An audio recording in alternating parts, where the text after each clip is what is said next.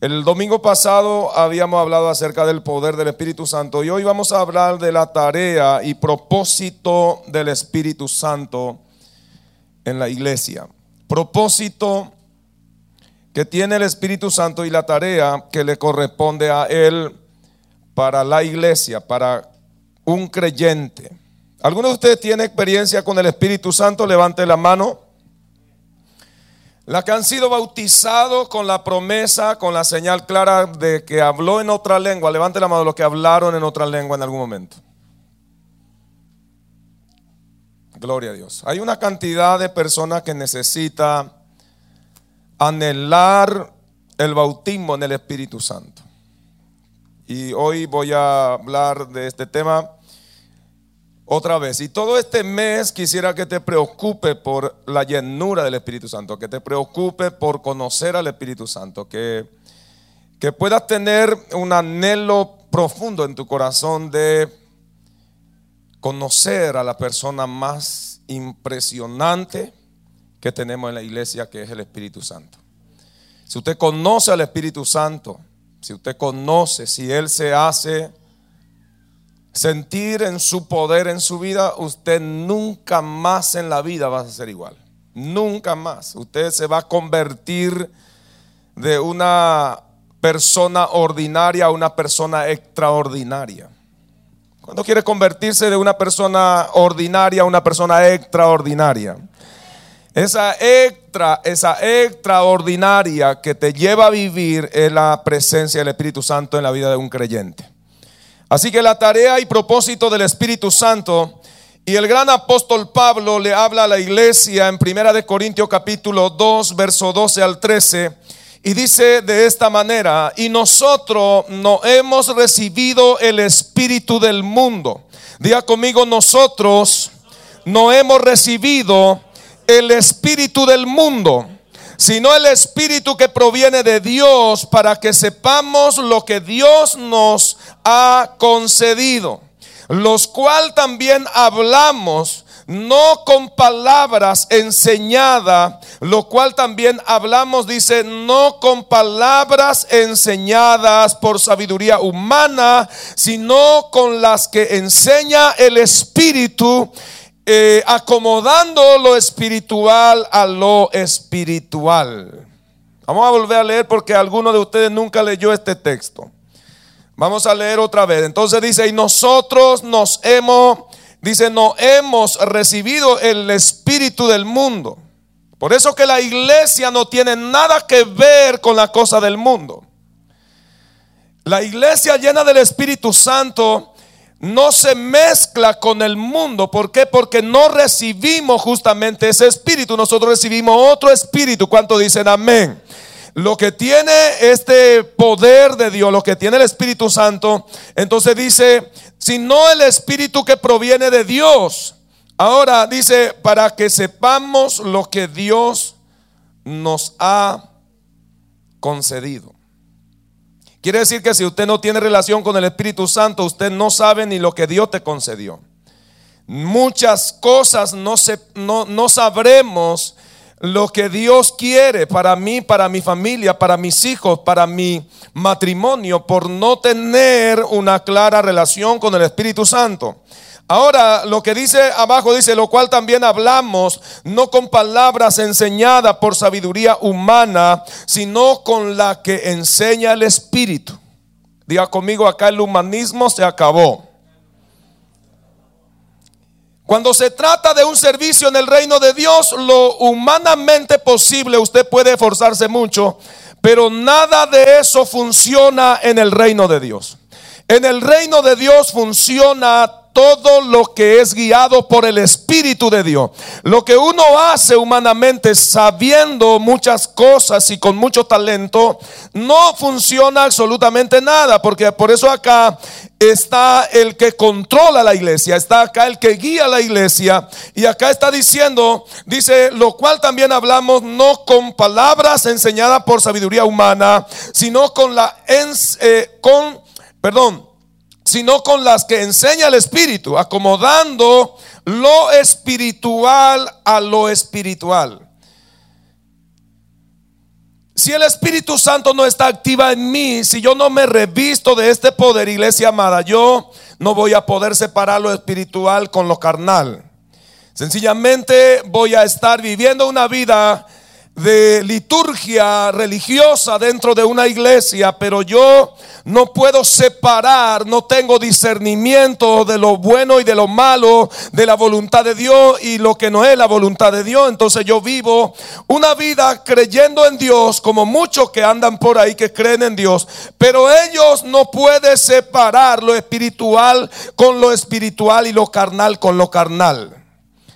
Muchas iglesias mezclan todo eso. ¿Por qué? Porque no tiene el Espíritu Santo dentro de su vida activando de día y de noche. ¿Están acá, iglesia? El espíritu del mundo y el espíritu de Dios son dos cosas opuestas uno al otro. El espíritu del mundo es el espíritu satánico. ¿Están acá? El espíritu del mundo es un espíritu satánico. Por eso la Biblia dice, el que se hace amigo del mundo se constituye enemigo de Dios. Entonces nosotros amamos tanto el mundo que a veces no nos damos cuenta que Dios aborrece este mundo. ¿Por qué? Porque el que gobierna sobre este mundo se llama Satanás el diablo. Su príncipe es Satanás el diablo. Entonces nosotros debemos de comprender que no recibimos el espíritu del mundo, recibimos nosotros el espíritu de Dios. Y si recibimos el espíritu de Dios, así como Dios odia la cosa del mundo, nosotros debiéramos de odiar la cosa del mundo. Porque la cosa del mundo dice las vanaglorias, los deseos de los ojos y un montón de cosas. Dice que todo eso va a pasar. Pero lo que tenemos al Espíritu Santo, eso en nosotros vivirá eternamente y para siempre. Y no se puede mezclar. Por eso que debemos de estar bien revisando a ver yo en qué espíritu vivo. ¿Qué espíritu es la que tengo? ¿Con qué espíritu estoy revestido? Es como el agua y el aceite, lo espiritual y lo carnal. No se mezcla. El Espíritu Santo en una vida santa, en una vida consagrada, en una vida que cuida lo de Dios, se va a mover, se va a manifestar.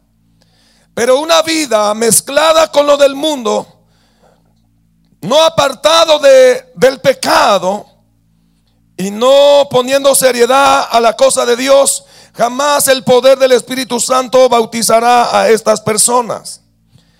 Pero Dios quiere bautizar a su pueblo. cuando dicen amén? Vivir para Dios no es cumplir una liturgia. ¿Están acá? No es cumplir una liturgia, decir, me vengo a la casa de papá y ya estoy, me vengo los domingos y me pongo acá muy cómodo y después no me acuerdo en la semana. Eso es vivir una vida de liturgia, una vida de cualquier otro religioso que vive en el mundo. Nosotros debiéramos de tener otro espíritu. ¿Cuánto dice un fuerte amén? Y para entender es necesario tener comunión con el Espíritu Santo. ¿Cómo yo sé que soy un religioso y no soy un religioso, pastor? ¿Cómo yo sé que, que, estoy en la, iglesia, en la congregación y, y no tengo nada de relación con el Espíritu Santo? Bueno, vamos a ver, vamos a ver cuánto dicen amén. Si el Espíritu Santo no actuara a nuestro favor, nosotros como iglesia estaríamos fracasados totalmente. Como siervo de Dios como sierva de Dios, como hijo e hija de Dios. Jamás, jamás en tu vida Jamás en tu vida usted va a tener la semejanza del Hijo del Hombre en su vida. Si el Espíritu Santo no se relaciona contigo activamente cada día, cada semana, si el Espíritu Santo no es la que te guía, si el Espíritu Santo no es tu consejero, si el Espíritu Santo no es el que habla contigo de cómo tener que separar lo carnal, lo espiritual, usted nunca, por más que se esfuerce en lo carnal, usted nunca tendrá la imagen de Jesús a su vida. Por más que se esfuerce, por más que haga sacrificio, si usted no tiene comunión con el Espíritu Santo, usted seguirá siendo un humano mundano del mundo que no proviene de Dios, sino más bien todo lo terrenal está repleto mi cabeza, todo lo terrenal está repleto mi alma, todo lo terrenal está repleto lo que yo soy, lo que yo quiero. Y nada lo de Dios. Y en eso yo me puedo esforzar mucho y me va a costar un triunfo ser un buen creyente. Porque la que te lleva a ser un buen creyente es la relación que usted tenga con el Espíritu Santo. ¿Están acá? Denle ese fuerte aplauso al Señor. Aleluya.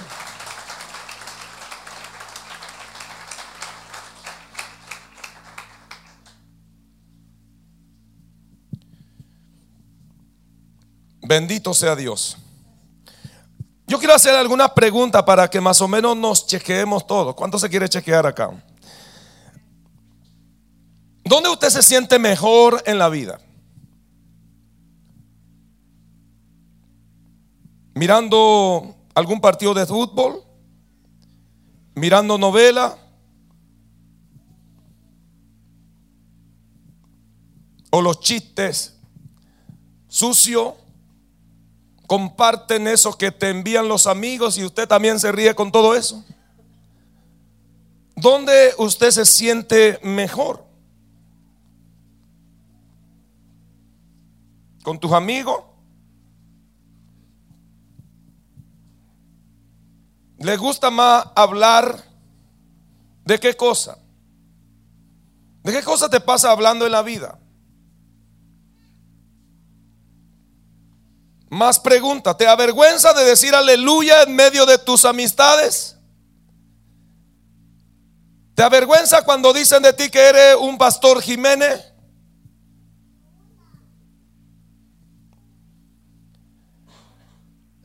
¿Qué, ¿Qué, te avergüenza? ¿Te avergüenza verte con la Biblia? ¿Te avergüenza que te escuche tus amigos con una música cristiana?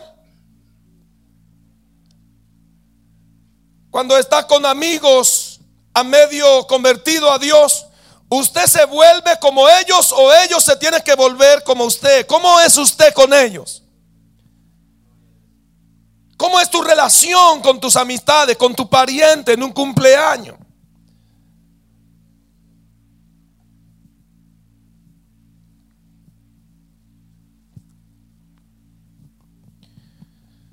¿Te molesta cuando tenés que estar en célula?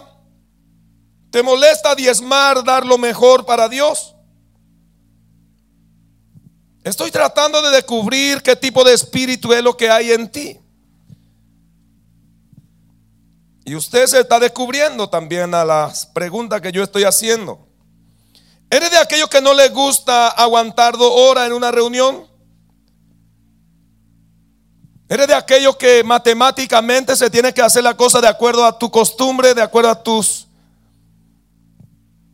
ideas. Si te pasara un poquito ya está incómodo. Ya está buscando a quién culpar.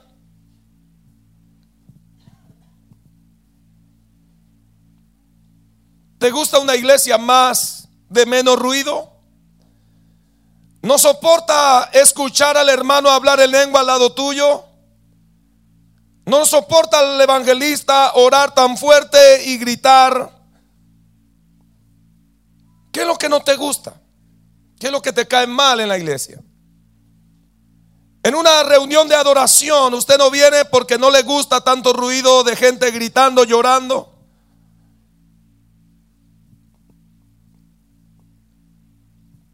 Voy a otra pregunta. Si vos estaría pleno con el poder del Espíritu Santo,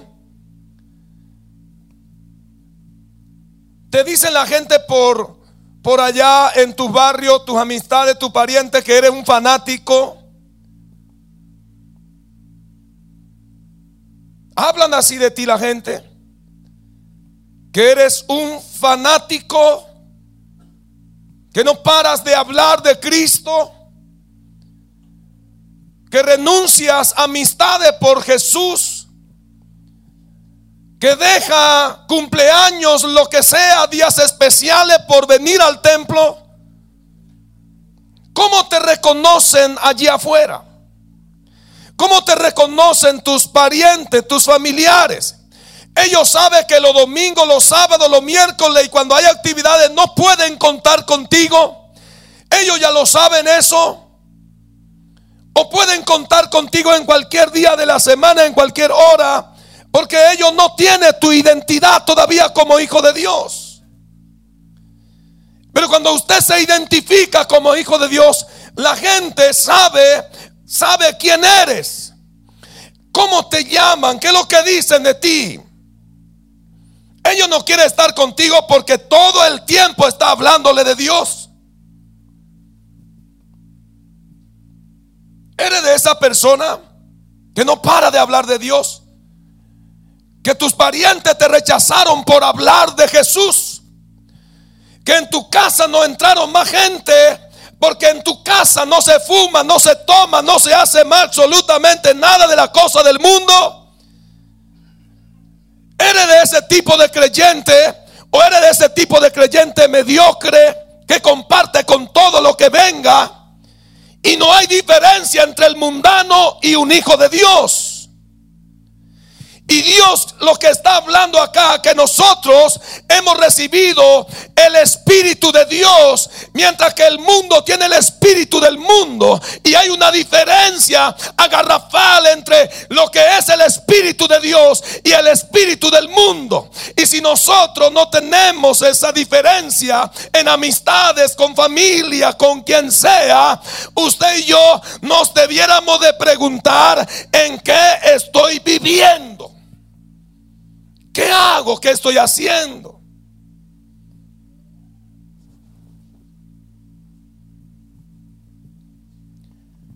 Bendito sea Dios. ¿Están acá, iglesia?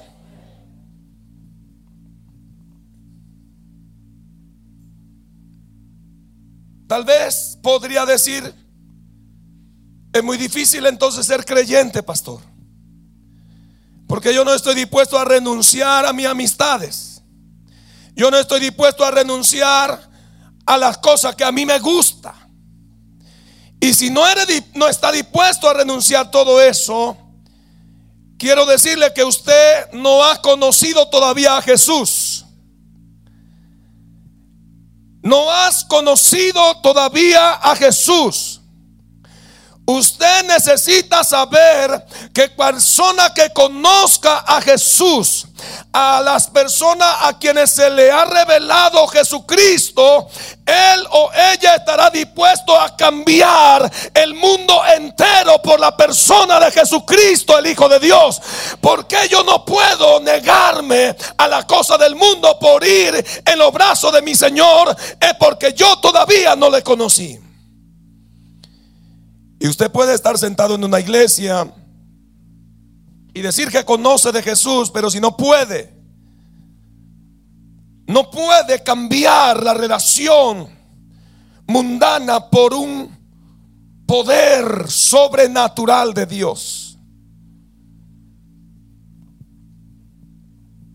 Es muy difícil entonces ser hijo de Dios. En esa condición sí. Porque a usted le falta el motor para ser un verdadero hijo de Dios. Mientras que usted luche con su fuerza, mientras que usted está como muy tímido con lo mundanal, mientras que usted no eres capaz de decidir por Jesús, eh, va a ser muy difícil vivir un evangelio de plenitud. Un evangelio que es de vida y vida en abundancia. Un evangelio que es vida y vida en abundancia solo se vive bajo el poder y el impacto del Espíritu Santo en la vida de un individuo. No se puede vivir un evangelio lleno de paz y lleno de gozo y lleno de felicidad cuando yo estoy seco espiritualmente. Para mí el evangelio es una pesada cruz. Para mí el vivir no es Cristo. Yo no quiero vivir la vida de Cristo cuando yo no tengo el poder del Espíritu. Y a mí no me interesa la cosa de Dios porque verdaderamente para mí se me torna muy pesado. Muy pesada. ¿Por qué? Porque yo no tengo el poder que me lleva a vivir una vida en abundancia. Sin ese poder la iglesia fracasa. Sin ese poder los jóvenes fracasa. Sin ese poder los adolescentes fracasa. Sin ese poder los matrimonios fracasa. Sin ese poder los mejores llamamientos que ha tenido en la vida hombres, mujeres. No importa si eres Dorcas, si eres Ruth, si eres quien sea mujeres. Si ustedes no tienen relación con el Espíritu Santo, no sueñe ser como Ruth. Porque el que te va a llevar a ser mejor que Ruth es el poder del Espíritu Santo dentro de ti. Usted varón necesita el poder del Espíritu Santo. Relacionarte con el Espíritu Santo. No es con tu fuerza, ¿cuánto dicen amén? En Isaías, yo no tengo defensa contra el enemigo. Yo no tengo defensa contra el mundano, en otra palabra, contra los pecados. Yo no tengo defensa cuando yo no tengo el poder del Espíritu Santo. Y por más que yo intente agradar a Dios, voy a volver a errar, voy a volver a fracasar. Por más que yo intente hacer lo correcto, haré lo correcto un día, dos días. Al tercer día volveré a lo incorrecto porque yo me esforcé con mi fuerza. La Biblia dice que cuando el enemigo venga contra ti como río, la Biblia dice que bandera de victoria el Espíritu de Dios levantará. Cuando usted no tiene el Espíritu Santo, ¿cómo cree que el poder de Dios levantará una bandera de victoria contra tu enemigo? ¿Quién levantará bandera de victoria contra tu adversario si usted no tiene el Espíritu Santo? Porque la Biblia dice que el enemigo vendrá como río. En Isaías habla acerca de eso. En Isaías 59, por allá, verso 20, 19, 18, dice que el enemigo vendrá como río. Y si viene como río y te encuentra seco espiritual, te arrasa con todo. Usted avanzó cinco pasos, el enemigo te hizo retroceder 20 pasos. Usted avanzó tres pasos, el enemigo te hizo retroceder 50 pasos.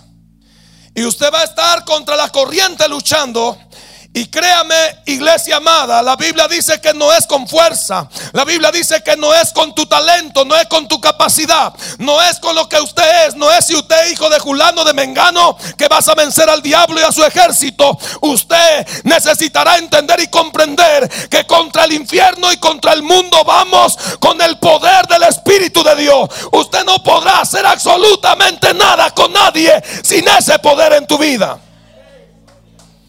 Aleluya. Poderoso Dios. Ahora sí voy a entrar a predicar la tarea y el propósito del Espíritu Santo para su vida y la mía es, primer punto, volvernos testigo de Jesús. La tarea y el propósito del Espíritu Santo en la iglesia o para la iglesia es que cada creyente que recibe este poder, cada creyente que tiene relación con el Espíritu Santo, se convertirá en un testigo, en un testigo de quién es Jesús, de quién es Jesús. Lo que significa que usted y yo, sin este poder, no podemos ser testigos de Jesús. No podemos representar, en otra palabra, el reino de Dios y hablar de Jesús como testigo oscular acerca de quién es Jesús cuando yo no le conozco a Jesús por el Espíritu Santo de Dios. Yo necesito al Espíritu Santo. Decirle a tu hermano, necesitamos al Espíritu Santo. Aleluya. Ahora decírselo otra vez. Necesitamos al Espíritu Santo. Necesitamos el poder del Espíritu Santo. Usted nunca será un vencedor sin ese poder. Somos más que vencedores y todo el mundo dice amén. Pero usted no es más que un vencedor sin el poder del Espíritu Santo. Usted lo que va a hacer es más que un perdedor sin el poder del Espíritu. Y la iglesia hasta niega la manifestación del Espíritu Santo. Hoy por hoy, cuando uno está hablando en lengua, cuando uno está haciendo mucho bochinche, ya lo quieren frenar, ya lo quieren parar. Si nosotros callamos la manifestación del poder de Dios en la iglesia, ¿quién es el que va a pelear por la iglesia? ¿Quién es el que nos va a dar la victoria cuando venga el enemigo como río? A nosotros lo que nos cubra hasta el día de hoy, aleluya, no importa qué tipo de amenaza se levanta contra la iglesia, la Biblia dice que la puerta del infierno no prevalecerán contra la iglesia. ¿Por qué? Porque la puerta del infierno no tiene tanto poder como la puerta del poder de Dios que desciende del cielo sobre la iglesia de Jesús. La iglesia de Jesús es una iglesia viva, es un organismo vivo, es un una iglesia que es transformada, que va de gloria en gloria, de poder en poder, de victoria en victoria en la vida. Aleluya. Volvernos testigos de Jesús. Y me seréis testigo en Jerusalén. Le dijo, cuando vengan sobre ustedes este poder, ustedes me serán testigo en Jerusalén, en Samaria y hasta lo último de la tierra. No se puede ser testigo de Jesús, ni siquiera en nuestra familia. Porque ni en mi familia yo puedo hablar de Jesús. Me avergüenzo de Jesús. Tráigame acá una persona llena del Espíritu Santo a ver si se avergüenza de Jesús. No le va a importar dar su vida por Jesús. Los misioneros y los hombres que fueron arrasando al mundo desconocido con la predicación del Evangelio fueron personas nada más que se dejaron llenar con el poder del Espíritu. Ellos no necesitaron cátedra de nadie. Ellos no necesitaron estudio de formación de no sé qué cosa. Ellos no necesitaron estudiar la hermenéutica, la teología. Ellos no necesitaron de eso. Ellos necesitaron el poder del Espíritu Santo. Si no, dígame la iglesia primitiva en qué colegio es que entraron. ¿Dónde entraron ellos para aprender? Bajo el poder del Espíritu Santo. Y estuvieron dispuestos y dieron su vida por la convicción firme de que Jesucristo era el camino, la verdad y la vida. Y nadie podía más venderle otro tipo de cosas los pentecostales. Que bendita locura lo del pentecostal. Nosotros somos una iglesia pentecostal. Voy a volver a repetir eso. Nosotros somos una iglesia pentecostal. Una iglesia que cree en la doctrina del poder del Espíritu Santo. Una iglesia que cree en el bautismo en el Espíritu Santo con la señal clara de hablar en otra lengua. Una iglesia que cree en la manifestación que el Espíritu Santo es la guía de la iglesia. La doctrina de la iglesia bajo fuego viene de la doctrina pentecostal, donde nosotros hemos recibido el impacto del poder de Dios. Y yo te estoy hablando no por estudiar tanto, te estoy hablando porque he vivido una y otra y otra y otra vez bajo este impacto de la gloria de Dios. He visto ciudades conmovidas por el poder de Dios. He visto familias cambiadas por el poder de Dios. No por uno que habló con palabras de sabiduría de hombre. Uno que habló bajo el poder y dirección del Espíritu Santo. Y no hubo orgulloso que no se haya rendido a los pies de Cristo. Por eso usted necesita el poder del Espíritu Santo.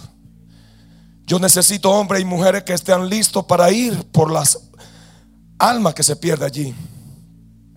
Pero es imposible sin el poder del Espíritu. Si yo te envío en un campo de batalla Sin el poder del Espíritu Santo, usted antes de entrar va a salir corriendo. Y si te mete, te van a matar. Antes de comenzar. Porque esto es obra de Dios, no es obra de hombre.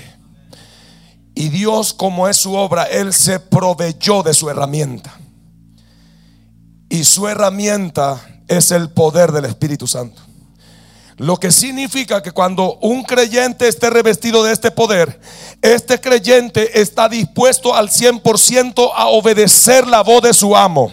Este creyente está dispuesto a ser guiado por la voz de su amo, porque el poder de Dios en Lucas o en Corintio dice que el Señor es el Espíritu. El Señor es el Espíritu Santo dentro del creyente. En otra palabra, es como Jesús caminando. Y obviamente que un creyente lleno de poder va a testificar de Jesús como corresponde testificar. No se puede encontrar creyente cristiano testificando de Jesús teniendo miedo, teniendo vergüenza.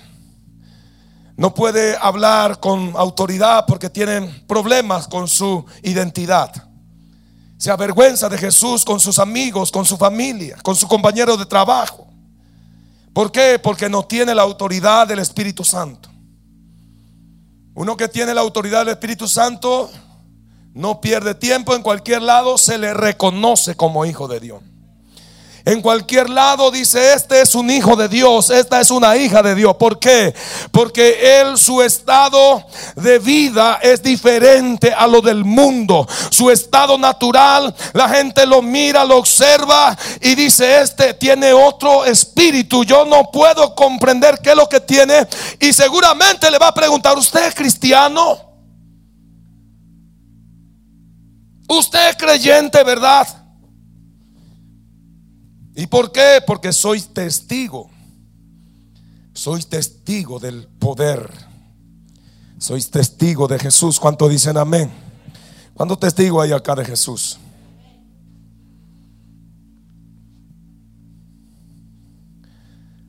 Así que el Espíritu Santo se le ha entregado a los creyentes para que sea testigo de Jesús. ¿Están acá? Bendito sea Dios. El poder de nuestro testimonio es el Espíritu Santo. El poder de nuestro testimonio es el poder del Espíritu Santo. Si usted quiere camuflar eso con otros poderes, usted va a fracasar. Tarde o temprano el mismo Dios te va a quitar ese velo. Y te va a tirar y te van a mirar como que no eras no fuiste un verdadero, que eras un falso, un testigo falso. Pero un testigo verdadero no se puede camuflar. Un testigo verdadero, donde quiera que va, el poder de Dios lo hace auténtico. ¿Cuántos están acá?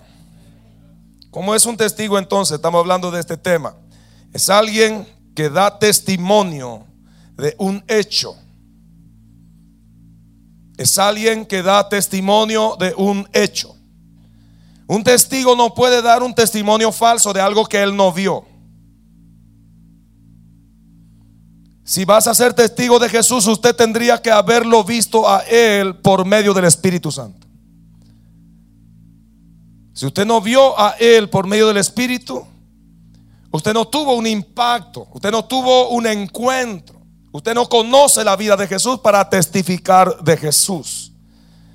Pero cuando usted conoce a Jesús por el Espíritu Santo, usted nunca más va a volver atrás y si vuelve atrás tan solo dos tres pasos, usted volverá a arrancar para allá. Porque el poder que te sacudió un día quedará en tu corazón tan preñada en ti. Que no importa cuántas veces diga no volveré más al Señor. No importa cuántas veces diga me esconderé de Él. En tu corazón arderá como está ardiendo esta noche. Yo sé que un día estuve en el poder de Dios. Está diciendo alguno acá. Pero que han perdido es a favor de Dios, pero en esta en este mes, en esta semana o lo que viene del día por delante o en esta noche, pues recupera tu posición en Dios, iglesia. Recupera tu posición en Dios. Vuelve eterna fuente de poder del Espíritu Santo y volverá a ser el creyente real y verdadero que Dios un día visitó. Denle ese fuerte aplauso al Señor. Aleluya.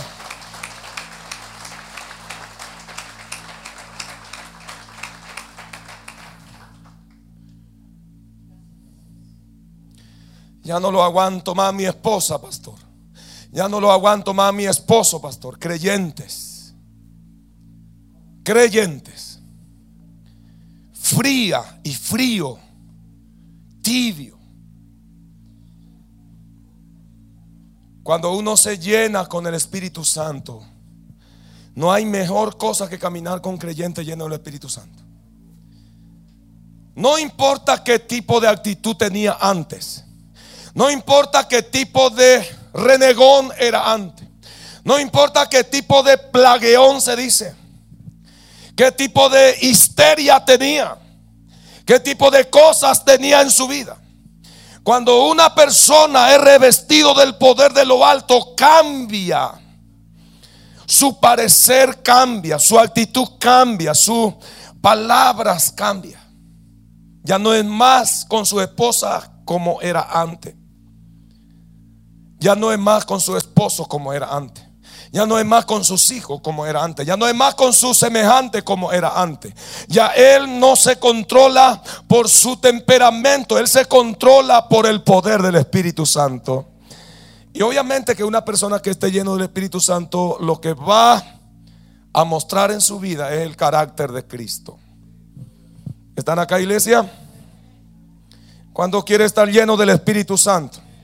Yo no entiendo cómo que amamos tanto a Cristo y no queremos su carácter. Eso fue fuerte, ¿no? ¿Cómo es que cantamos y le amamos y nos enamoramos, pero yo no quiero su carácter en mi vida? Bueno, eso pasa cuando usted carnalmente lo busca a Dios. Cuando usted no lo busca por el Espíritu.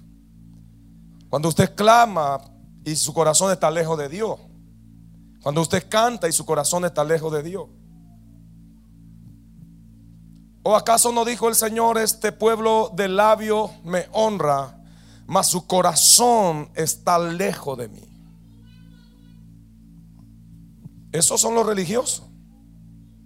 De labios hablamos, pero nuestro carácter sigue siendo el mismo carácter podrido como cualquiera de los mundanos que nos rodea todos los días. Y eso no es de Dios. Tocale así a tu hermano. No te gusta la prédica, decirle.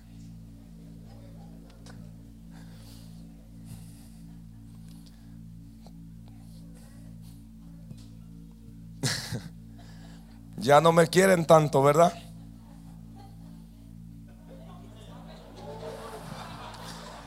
Yo no he visto ningún hijo que le está pegando con el cinto y se levante, te quiero papi, te quiero papi, no hay ninguno.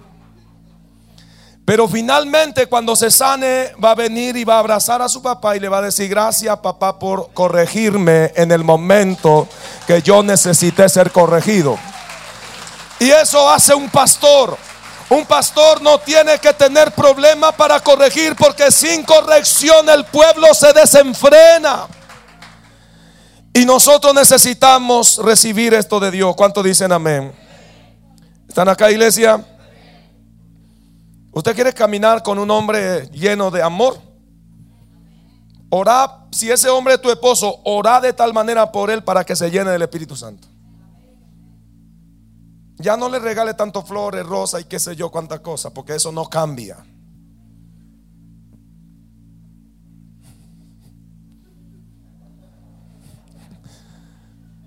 No sé qué pasó, pastor, es que me dijeron en la reunión de varones que me traiga flores, que le lleve flores a mi esposa, que lo atienda bien, pastor, y se levanta de vuelta en la semana con los pelos parados y me dice de todo otra vez. Fallamos. Oremos para que nuestras mujeres, nuestros jóvenes, y nuestros adultos se llenen del poder de Dios. Y en la primera fila estoy yo, esperando la llenura del Espíritu Santo. Porque créanme, es imposible soportar la carga, la presión del mundo sin el poder del Espíritu. Usted no va a poder soportar. Usted va a llevar un evangelio mediocre, apático, un evangelio enfermo. Pero una iglesia lleno del Espíritu Santo es una iglesia sana y cuando la gente entra en una iglesia como esa, cualquier mundano se incomoda, cualquier espíritu se incomoda. Donde hay una iglesia que alaba, glorifica a Dios de corazón, sabe quién es su Dios y no se avergüenza de su fe, no se avergüenza quién es Él como hijo, como creyente. Y estoy seguro que la gloria de Dios será con nosotros de gloria en gloria y de poder en poder si no nos avergonzamos más de Él. ¿Están acá, iglesia? Así que es muy importante. Somos testigos de Cristo cuando nuestra manera de vivir refleja su enseñanza.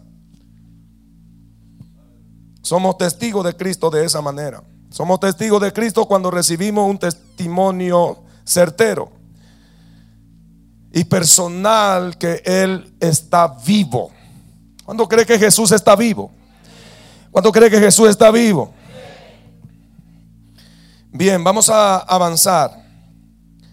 En los tres años y medio del ministerio de Jesús en la tierra, Él casi nunca habló del Espíritu Santo. Los tres años y medio que Jesús caminó sobre la tierra de Palestina, de Jerusalén, de Samaria, sanando, haciendo bienes y haciendo de todo tipo de milagros, a los apóstoles, Él nunca le enseñó, extrañamente que nunca les dijo acerca del Espíritu Santo hasta que llegó el tiempo de su partida. Hasta que llegó el tiempo de su partida hacia el cielo. ¿Por qué no les habló? Porque sencillamente el Señor Jesús estaban con ellos caminando. Esa fue la razón de que nunca el Espíritu Santo entró en acción o el Espíritu Santo vino e hizo lo que tenía que hacer porque Jesús estaban con ellos. Por eso Jesús le decía, es necesario que yo me vaya muchachos, yo me tengo que ir. Ellos no lo querían soltar y él le dijo, no os dejaré huérfano, yo me voy pero volveré. ¿Cómo le dijo? Yo me voy pero volveré. ¿Están cansados ya? Seguimos escuchando. Yo puedo cortar porque ya el horario se me cortó hace rato ahí arriba.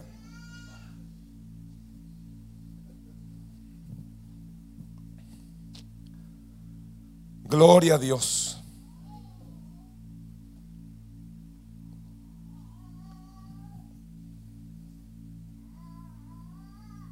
Sin embargo, hoy la iglesia, si no se habla del Espíritu Santo, es imposible que sea la iglesia de Cristo. No se puede marcar ningún tipo de diferencia sin el poder del Espíritu en las iglesias. ¿Estamos acá, iglesia? Bien, la tarea y el propósito del Espíritu Santo en nosotros es, segundo punto, es ayudarte a pedir a Dios para recibir. No dije que es ayudarte a pedir a Dios. Es ayudarte a pedir a Dios y que lo pueda recibir. Porque hay muchas personas que pide, que pide, que pide, que pide, pero no recibe. Como no le alcanza lo que él pide, entonces pide oración a otro. Y a quien le pidió tampoco le ayudó porque él tampoco recibe.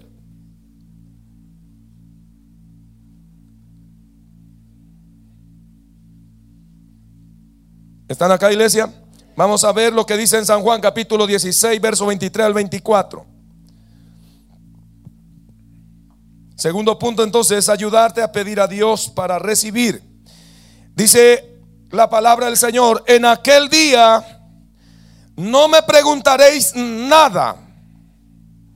De cierto, de cierto os digo que todo cuanto pidiereis al Padre en mi nombre os lo dará. Voy a volver a repetir. En aquel día no me preguntaréis nada. De cierto, de cierto os digo que todo cuanto pidiereis al Padre en mi nombre, os lo dará. Y le sigue diciendo, hasta ahora nada habéis pedido en mi nombre. ¿Por qué? Porque Él estaba con ellos ahí. Pedí y recibiréis para que vuestro gozo sea cumplido. Acá la clave está en la primera frase donde dice el Señor en aquel día. ¿Cómo dice? ¿De qué día hablaba? En aquel día, ¿de qué día hablaba el Señor? El contexto de esto, si ustedes lo ven en San Juan, ustedes van a encontrar que Jesús viene despidiéndose de su discípulo y le está hablando acerca de la venida del Espíritu Santo. Y le está diciendo en aquel día, porque él se iba, pero vendría aquel día en el Pentecostés. Aquel día llegó en el aposento alto y fueron llenos todos del Espíritu Santo. Aquel día llegó en la casa de Cornelio. Aquel día llegó en Éfeso. Aquel día llegó en muchos hogares cristianos. Y aquel día va a llegar en este lugar para muchas vidas también. Aquel día va a llegar sobre nuestras vidas otra vez. Aquel día es cuando vino por primera vez el poder del Espíritu Santo sobre los creyentes. Y entonces acá le está diciendo aquel día, no me preguntaréis nada. No me preguntaréis nada. En otra palabra, me dejarán de molestar. Me dejarán de estar preguntando cuántas mil cosas tienen que hacer. Aquel día no me preguntaréis nada. ¿Por qué? Porque el espíritu que venía de Dios era el mismo espíritu de Cristo. Y es como preguntar, uno dice, no sé, uno si preguntaría algo es porque verdaderamente no sabe lo que tiene. Porque si tiene el Espíritu Santo, este Espíritu Santo es el mismo Espíritu de Cristo en mi vida. Y yo no tengo deseo, no tengo ganas de andar preguntando a Dios muchas cosas. ¿Por qué? Porque yo tengo a Dios en mí. ¿Me van entendiendo? De cierto os digo que todo cuanto pidiereis al Padre en mi nombre, solo entonces, solo después de aquel día, todo lo que pidiereis al Padre en mi nombre, Él os lo dará. Solo ese día. Cuando usted fue revestido del poder. Y usted está hablando en otras lenguas. Y usted está saltando de alegría. Y usted está viviendo bajo el impacto de un poder sobrenatural. Y dice, aquel día ustedes pedirán y mi Padre responderá. Hay un momento en el que nosotros pedimos en el nombre de Jesús, no es en cualquier lado, en cualquier parte, con cualquier persona. Las personas que invocan el nombre del Señor son las personas que están llenos del Espíritu Santo. Muchas personas invocamos el nombre del Señor. ¿Cuánto dicen amén? Pero para recibir tenemos que estar llenos del Espíritu. Dios me puede bendecir de toda forma, claro que sí. Claro que sí, porque Dios es amor y misericordia y sus bondades nunca se acaban cuando dicen amén. Pero en el sentido de que usted quiere una respuesta inmediata de Dios, Pedí estando lleno del Espíritu Santo. ¿Qué más? Pregunto, ¿cree usted en la oración? ¿Y ora como quien va a recibir? ¿Y por qué pide oración al otro? Me ora, hermano, me ayuda acá con esto y el otro. ¿Que no creyó en lo que usted pidió?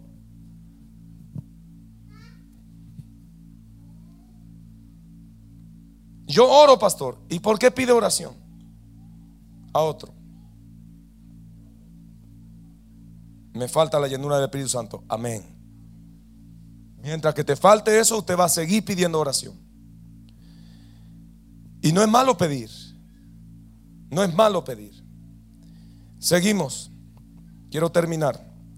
Tercer punto. La tarea y el propósito del Espíritu Santo en nosotros es para conocimiento de la deidad. ¿Cuánto quiero conocer esto? Para conocimiento de la deidad. Es una unión íntima. Es una unión con el Padre y con el Hijo íntimamente. ¿Cuánto vio la, la película y vio la transfiguración que estaba Moisés? Que descendió Moisés, habló con Elías y Jesús. ¿Y quién lo vio? Pedro era el que estaba mirando todo eso. Había una intimidad de cosas divinas. De cosas divinas. Eso en nosotros sucede en un montón de veces y nosotros ni cuenta nos damos. ¿Por qué? Porque no entendemos tal vez algunas partes de la escritura. Acá en San Juan capítulo 14, verso 20 dice, en aquel día otra vez en aquel día, terminó diciendo así, en aquel día vosotros conoceréis que yo estoy en mi Padre y vosotros en mí y yo en vosotros. El que tiene el Espíritu entiende lo que estoy hablando, sí o no. En aquel día se refería cuando venga el poder del Espíritu, el bautismo en el Espíritu. En aquel día vosotros conoceréis que yo estoy en mi Padre. ¿Y qué más? Y vosotros en mí. Y yo. Eso es una unión íntima de la divinidad. Donde seres naturales se están volviendo en un ser sobrenatural. Donde yo estoy a punto de caminar como Cristo en la tierra. Donde yo tengo que tener mucho cuidado que hablar, que decir con quién empiezo a caminar. Cuando tengo este tipo de poder en mi vida, y esto habla cuando viene el Espíritu Santo, cuando dice en aquel día, no está diciendo en aquel día, en el tiempo del fin del mundo. Está hablando en aquel día cuando venga el Espíritu Santo sobre tu vida. Vosotros me conoceréis que yo estoy en mi Padre, porque el Espíritu Santo te revela quién es Jesús. Y usted se da cuenta que él está en vos. ¿Y por qué usted hace lo que hace por Él? Porque usted tiene la identidad de que usted no es una persona normal últimamente. Por eso que Pablo dice, bendita es esta locura, porque la gente te ve como loco. Dicen que eres un loco evangélico. Te van a decir cuando te llene del poder del Espíritu.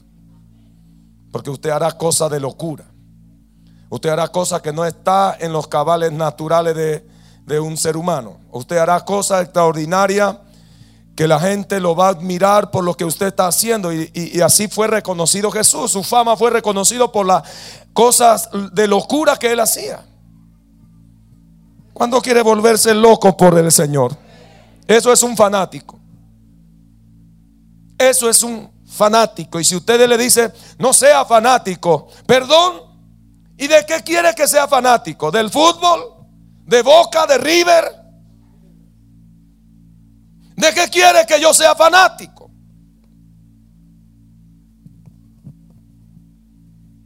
Diga conmigo, me volveré un fanático en Dios. Y el Espíritu Santo será mi número uno.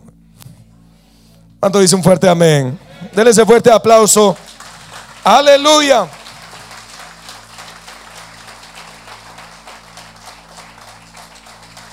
La unión con la deidad para conocimiento del Padre y del Hijo y de cómo es que yo estoy con ellos. La unión de la deidad es la que nosotros necesitamos recibir en el poder de Dios. Hay muchas cosas que nosotros recibimos en el poder del Espíritu Santo, en el bautismo en el Espíritu Santo, que solo puede comprender aquellos que han recibido y algunos que han recibido que todavía no tienen la enseñanza ni sabe lo que recibieron. Que ahora más o menos se van dando cuenta que es lo que recibieron. ¿Están acá, iglesia? Cuarto, porque tengo que terminar, porque algunos están diciendo, termine, pastor, que me quiero ir. Ellos son los que no están llenos del Espíritu. Los que están llenos del Espíritu Santo quiere y quiere más y quiere más y quiere más. Como las mujeres de anoche a las 12 le vinieron a esperar a los esposos, a la una y media creo que salieron. Los esposos renegados allá afuera.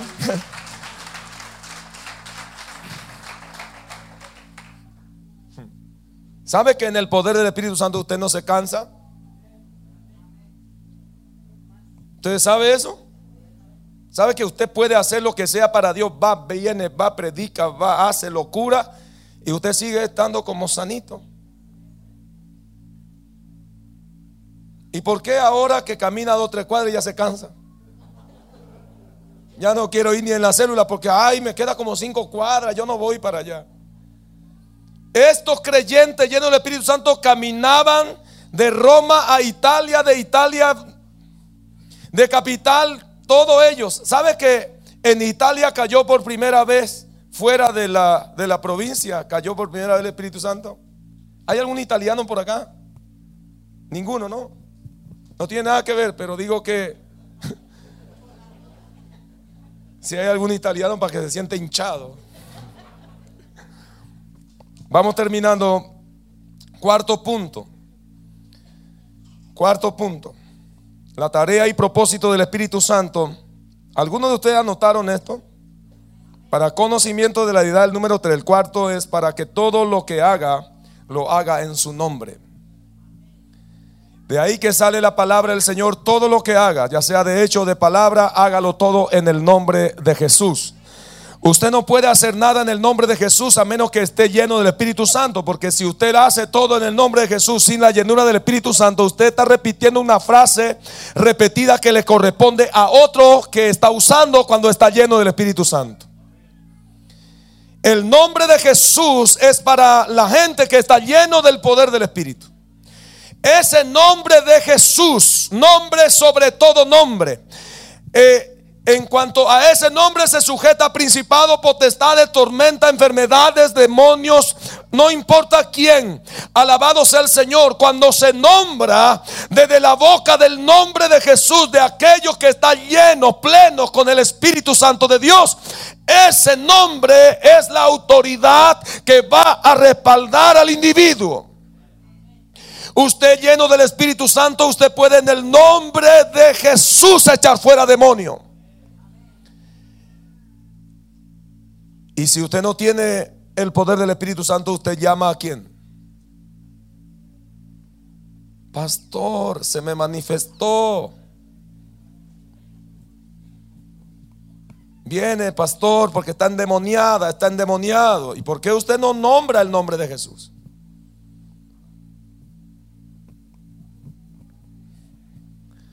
Juan capítulo 14, y con esto termino. Verso 12 dice, de cierto, de cierto os digo el que en mí cree la obra que yo hago, él las hará también. El que en mí cree la obra que yo hago, él las hará también. Y aún mayores hará porque yo voy al Padre. Y de nuevo está hablando aquel día. Aquel día harán mayores obras en mi nombre. Así que quiere usar el nombre de Jesús. Gánatelo, llenándote del poder de su espíritu. De lo contrario, ese nombre no tiene autoridad en tu boca. Ese nombre, es más, yo tengo acá hermano que se llama Jesús. ¿Vino Jesús hoy?